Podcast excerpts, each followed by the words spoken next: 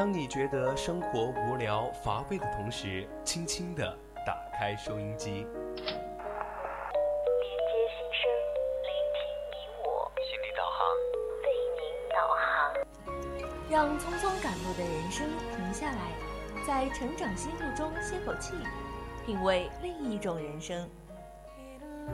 让被生活紧绷的脸在小常识中松弛一下，露出久违的笑容。岁月里变得干涸的心田，在这里，在这里接受一滴滴情感的甘露。这里是心情驿站，你我的心灵避风港。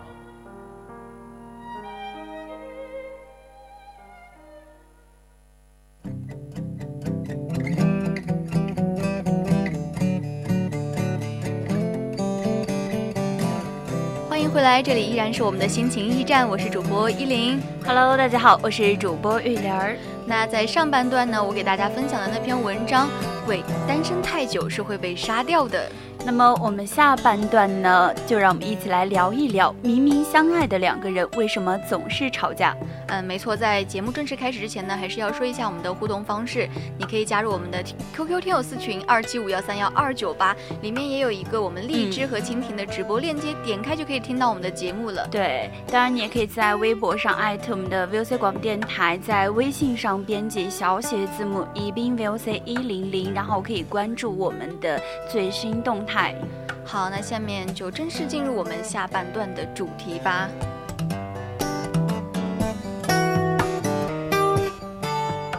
那我们今天的主题是：明明相爱的两个人为什么总是吵架？其实我们都知道啊，如果和一个人谈恋爱的话，嗯，可能永远不只是有甜蜜，不是说没有痛苦，对不可能只有爱没有伤害。因为我们会觉得，就是一个人不管他再怎么优秀，就再怎么适合那种居家过日子的女生，或者说男孩子，就是你如果想要跟他共度一生的话，你最后会慢慢的在跟他相处的时候，发现你跟他之间会无法避免的出现因因为一些呃理解不一致或者说观点不一致而发生的一些争吵嘛。对，有的时候就可能会有这样的状态，你和他意见不合，他不会按照你所想的那种方式去做，嗯你也不会根据他的需求让步妥协，就各自就会处在自己的立场上面，表达对对方的对对对不满。就经常会因为这些事情，就心里会埋汰对方，或者说出现一些小小的隔阂。就我以前看到过这样一句话，就是说，在恩爱的夫妻一生中，都会有一百次想要离婚的念头和五十次想要掐死对方的冲动。但这个掐死对方，可能是如果是我跟我的对象谈恋爱的话，我肯定是很多次都想掐死他。这句话就真的是恰恰说明了，在一种亲密的关系里面，矛盾冲突真的是遍布在生活的每个角落里面。所以说，在我们的日常生活中，可能琐事慢慢的变得多，然后就会显得解决问题就会特别特别的重要。然后我觉得，一个人你如果采取什么样的方式去解决问题，然后用什么样的方式去沟通，嗯，才能让你的这个亲密关系，呃，然后化解一些矛盾。对你，你这句话的意思就是说，两个人之间他们相处中，生活免不了会有一些摩擦，或者说有一些大的争吵，但是他们两个化解这些争吵的方式，也是取决于他们平时的一种生活状态嘛。对，就要看两个人是否的态度是否是积极，对嗯这个亲密关系是否真的是一种负责任的态度。对对对，我觉得在有些事儿僵持不下的时候，有的人有的人呢，可能就会采取那种冷处理的方式来解决争端，有的人就会采用嗯直接用冷暴力来拖延问题。就比如说拿我自己来说吧，就我会在节目里跟大家说，就遇到争吵的时候，一定要学会大家互相沟通，或者说就不要那种呃。冷战或者说一些冷处理的方式，但是我本人的话，虽然说是在节目里这样说，但是可能在我生活中，道理大家都明白，但是自己真的未必能够做得到。对对对，还是有的时候还是真正发生在自己的身上，还是真的不知道怎么办。嗯还有可能就会对自己越亲密的人，就会直接用那种语言暴力去攻击攻击他们。对对，对，我觉得好像在我们生活中嘛，就不只是单单嗯、存在说在亲密的恋人之间会发生这样子的情况。我有一段时间也看到一篇公众号上面写了，就是对父母的时候，有时候我们依然会存在一些冷处理，就比如说用一些语言来伤害他们，就人家会说为什么我们最凶恶的一面，或者说最不好的一面，都会展现给自己最亲爱的人。没错没错，就我不知道观众呃 听众朋友们有没有这样的一个对对经历，就明明很爱你的人。嗯很爱你的家人，你有时候就真的控制不住的想用暴力语言去伤害他们，同时也忍受着来自他们的一些暴力语言的伤害。对，就比如说，嗯，就包括以后生活中嘛，就可能自己的另一半、你的另一个伴侣，有些时候你想让他早点回家，或者说早点睡觉，或者说早点跟你在一起做一些事情，但是你。这些甜言蜜语，或者说其他的，想要跟他说一些温暖的话，但到你嘴边你要脱口而出的时候，就变成了一些激烈的语言，就比如说一些呃，或者是凶他，或者说骂他的一些话，就往往你的好心却被你自己说成了是一种恶意。所以我们就会发现，明明真的很相爱，嗯最终却因为一些不妥当的表达方式，弄得家人啊、亲密关系经常吵架，然后无限循环的这种吵架的怪圈里面，也会慢慢的蒙蔽我们对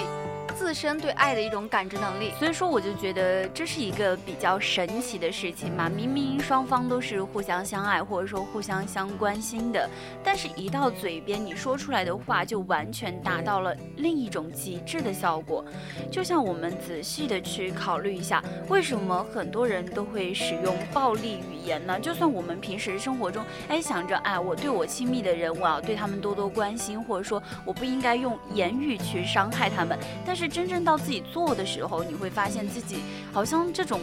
恶意伤害已经变成一种脱口而出的习惯了。对对对，我们真的需要仔细思考一下，嗯为什么很多人会使用暴力语言？我觉得原因大致也就有两点吧。我觉得第一个原因是，可能我们生活在这个现实生活中，可能经常会遇到一些不开心的事儿、烦躁的事儿，所以你会发现你的内心的宁静受到了一定的破坏，于是你自己就会选择一种用暴力的一种方式来。维护自己，寻求自己心灵的一种平衡，然后就会去攻击别人。就你刚刚说到的这种。这种心理的一种反应嘛，我就想到了，可能是我们生活中好像每个人都会遇到一些不开心或者说不顺心的事情，就你找不到人发脾气，或者说，呃，就像今天你在外面受气了，你会觉得心里特别的堵，然后不知道该呃把这股气撒在哪里，但是就是在生活中跟你的家人或者说爱人之间发生一点小问题的时候，就小摩擦，你就会觉得特别的不不平衡。而且我今天在外面受气了，我就想把这股气就是发泄出来。就你明明或者说对他不是想要刻意对他发气，就你心里是知道的，但是你说出去的话就真的是有伤害到他。其实我们能够做到对爱自己的人发脾气，其实也不就是因为他宠着你，他惯着你嘛？嗯，因为他内心深处其实是知道的，他们爱你，他们不会离开你，所以他们才会这样肆无忌惮的对爱自己的人发脾气。对，就是我们刚才也讲到，很多人为什么会就是用这种暴力语言。就是我们刚刚说到有两个原因，刚刚依林也说到了第一个原因，那么还有一个第二个原因，就是我觉得是因为那种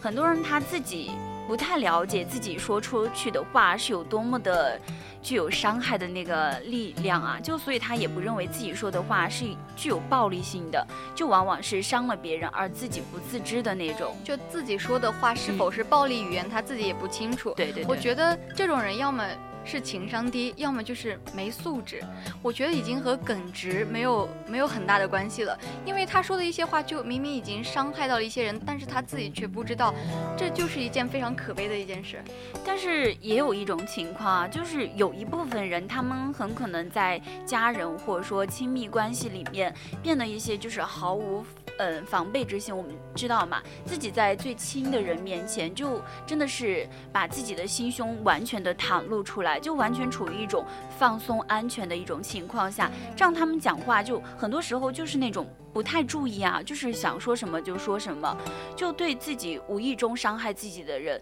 就会有那种后知后觉的感觉。对，那我们既然讲到了很多人都会对爱自己的人使用暴力语言这样的一个问题，那我们就应该来讨论一下，我们到底应该如何走出这种语言暴力的这种怪圈呢？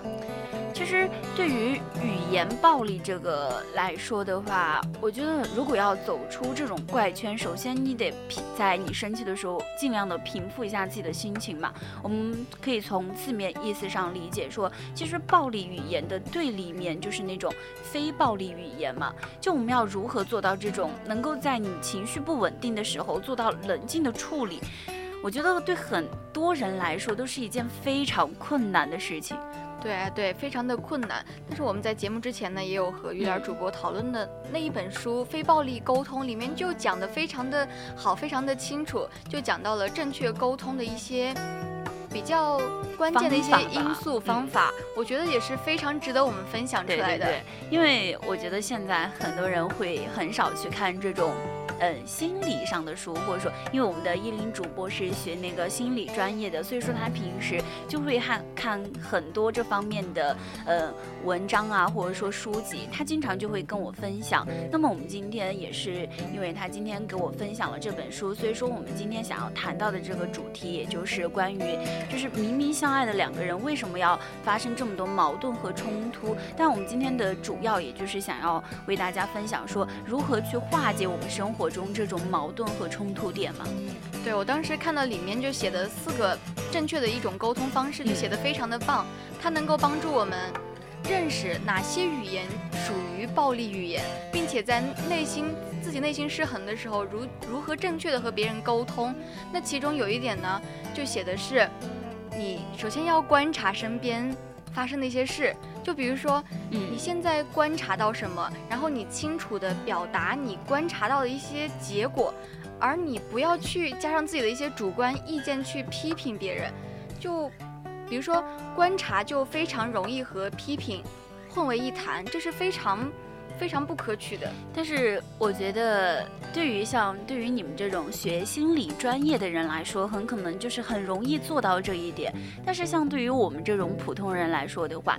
就像我刚刚说到的，我明明知道自己的语言是具有一些暴力倾向，或者说一些伤害他人，但是我就会在不知不觉中说出来啊，就是会对他说出一些暴力伤害的语言。但是自己在自知的一种情况下，却控控制不了自己的情绪，这也是一个问题的所在。吧，所以说这种第一个这种观点其实是可取的，但是需要我们自己慢慢的下来磨合一下，或者说学习一下。在我刚才讲的第一点呢，就是说很多人容易把观察和自己的一些评论混在一起谈嘛。那么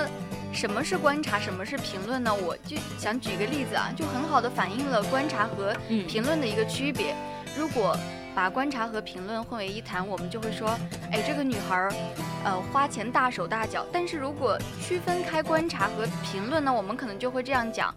呃，上周她光吃饭就花了一千元。所以你不要把你自己的一些主观的觉得她大手大脚和你看到观察到的这样一个现状混为一谈。就很可能对于我来说，就你刚刚的一些观察和评论，可能有一点点的把我绕晕进去了。但是如果直白的去理解这个意思的话，就是需要我们平时就是不要去看到一个人的行为，或者说一些你觉得不喜欢或者说不好的行行为，你就去用你自己的主观思想去评判他他人。可能在别人的眼中，他做的事情就很正常，对吧？对，就是。一定记住，不要在别人的一些事情上面加入自己主观意义上面理解就对了。我记得我之前有看过一个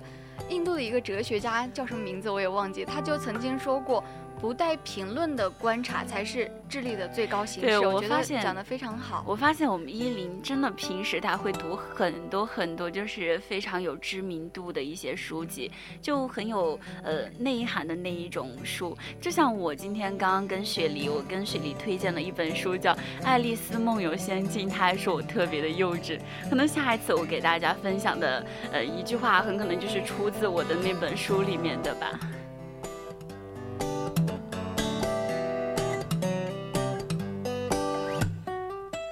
我们刚才讲到如何嗯化解人与人之间的这个矛盾，对就就说的就是。非暴力沟通的第一步就是客观的说出你观察到的真实的情况，并不是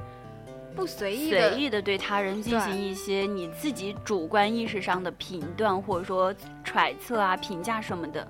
对，如果你将观察和评论混为一谈的话，嗯别人就会倾向于听到批评，并且反驳你，然后就开始两个人无休止的争吵。对我经常觉得，呃，双方争吵的一个最重要的原因就是。各自带有自己的主观意识，就各持己见啊！我就觉得我是对的，他就觉得他是对的，所以这样子的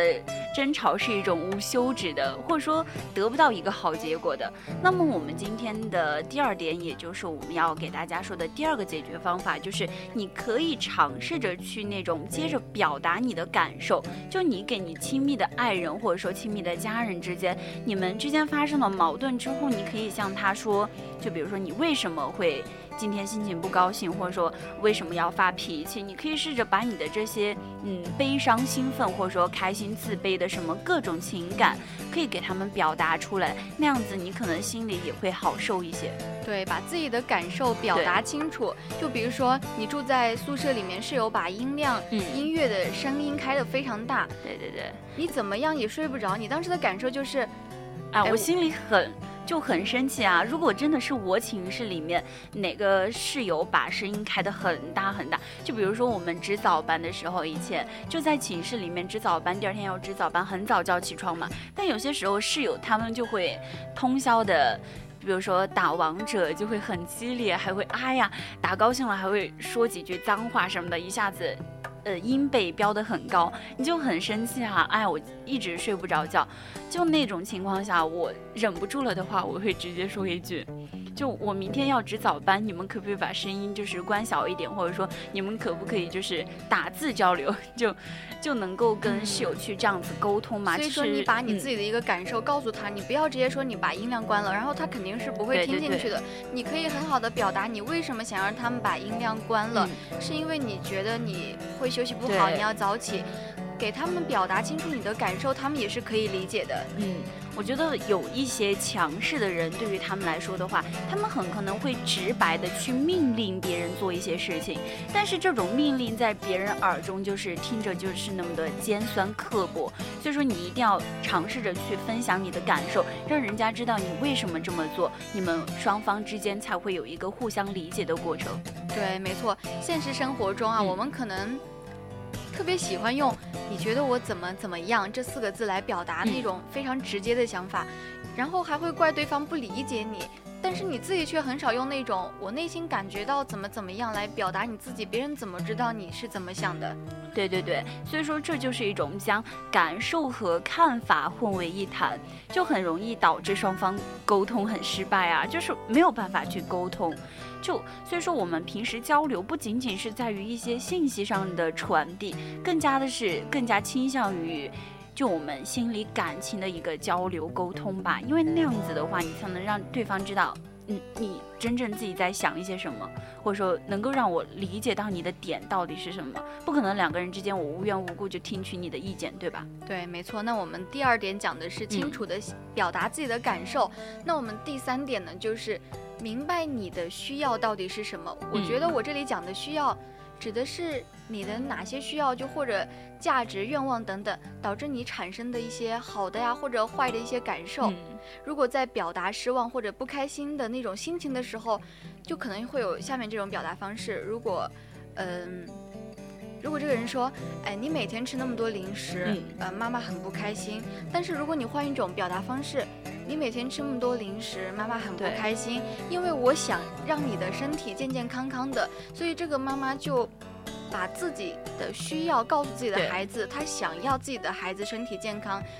那孩子听起来肯定也会比较开心一点。对对对，从你这个例子里面，就让我想到了很多生活中的一些事情嘛，就跟这个是差不多的，完全就是换一种表达方式，可以到达不同的效果的一种说话语言的一种表达嘛。就你刚刚说到的。那个你每天吃那么多零食，妈妈很不开心，这样子就是一种强硬的要求了吧？但是第二种说法就表达了一个妈妈对孩子的一种身体健健康康的一种愿望嘛，会让孩子觉得你是在关心他，就让他觉得能够理解你的这种这种这种做法是出于哪里？对，我想如果你是一个令妈妈不开心的人，应该就比较喜欢。听到后者的，嗯，对对，一种表达方式。然后下次你不用妈妈督促，你也能够开心的把饭吃完。嗯，所以说就通过我们平时的一种批评，或者说提出来的主张，跟你自己想要表达的一种愿望提出来的想法，完全就是两种不同的意思。这也就是为什么有些时候明明就是我。的意愿本身是对对方好，但是我说出来的话会让对方特别的厌恶我，这也是可能就平时我觉得我跟我妈可能也会有这样子的一种情况吧，就她经常说出来的话，我能够知道她是在关心我的一种状态下，想让我今天能够吃饱饭，早点休息，早点睡觉。就比如说我经常熬夜，脸上会长痘啊，或者说有黑眼圈，我妈跟我视频的时候就会骂我一通，让我不许这样做，但是她并没有表达就是。他心痛我啊，或者说担心我什么的，就是如果他说出来的话，可能我们之间也会少一些争执嘛。对，所以说你清楚的表达你自己的需求，也是嗯很好的能够化解两个人矛盾的一个关键的一个方法。对，那我们现在讲第四点，也嗯就是我们今天想讲的最后一点，就是说你要说出来你自己的一个请求。其实我们节目刚才讲的非暴力沟通的第四个要素，就是你明确你。明确呃，对你明确，你首先要明确自己的一个请求，嗯，然后清楚的告诉对方你希望他做什么。就比如说我们举一个例子吧，就如果我想对我的男朋友说一些，就比如说想要他少花一点时间在他的工作上，或者说呃他多一点时间来陪我，结果。嗯，他确实有些时候，呃，少把时间花在工作上，或者说花在其他的地方，但是他却把我们的这种私人时间拿去打球，或者说做一些他比较喜欢的事情，并不是两个人双方都共同的爱好的事情，我就会觉得，你你怎么这么不能够满足我的一些要求，或者说曲解我的要求的意思？所以说你在提出你自己的请求的时候，一定要非常非常的具体。如果你含混不清的话，对方也很难了解到你究竟想要的是什么。对。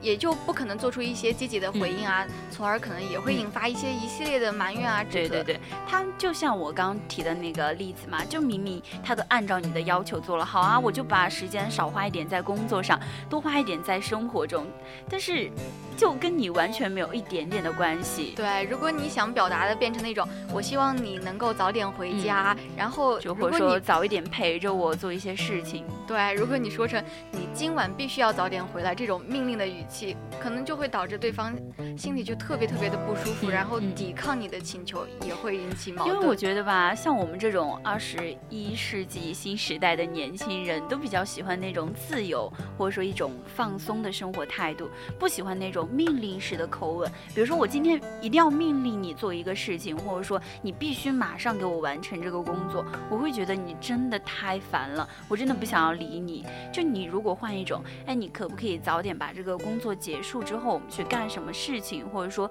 我今天想要跟你。独处，我们去呃呃逛街啊，或者说去做一些开心的事情，就完全是两种不同的效果啊。所以说，在提出我们的请求的时候，嗯，就多用一点麻烦啊、希望啊，如果你能怎么怎么样，然后你避免使用必须、应该，你必须要怎么怎么就那种命令式的口吻少一点，然后嗯请求式或者说希望式的愿望多一点的话，你们之间的矛盾会少很多。这也是两个人之间真的要注意的一种生活方式，或者说表达语言上的一种表达方式。对。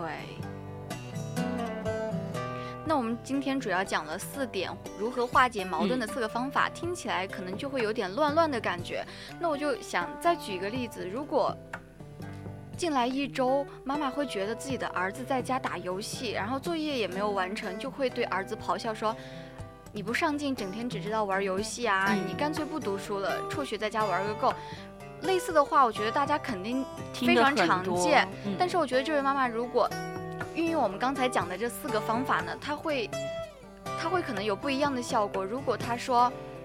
呃，儿子，妈妈看到你最近一段时间作业没有嗯做完就在玩游戏，这也就是客观说到了我们第一点说的观观察察吧，对，嗯观察你看到的情况，然后他妈妈会讲，嗯，很不开心，也是表达了你的感受，对。对对对，然后。如果妈妈说，我希望你能够少花一点时间在游戏上，好好读书，将来才会有出息，这也是他妈妈的一个很就对孩子一个愿望。这可能就是我们平时说到的一种语言的魅力吧。就很多像学文学专业的人，他们很可能会去深究这些到底该如何说出话。但对于我们这种普通人来说的话，没有要求大家，或者说希望大家真的是做到这种方方面面具具体体，因为那样子的话，可能生活会过得很累，或者说我们生活的，难道我说话之前都要想一分钟我该说什么吗？但是我们今天有一个目的，就是希望大家在说话之前，真的要避免那种命令式的口吻，就多一些希望、请求、愿望关那些美好的词语就可以了。对，我们对，都知道嗯良言一句三春暖，恶语伤人六月寒嘛。有的时候言语上的这些指责呢，真的可能会比肉体上的伤害更加令人痛嗯苦。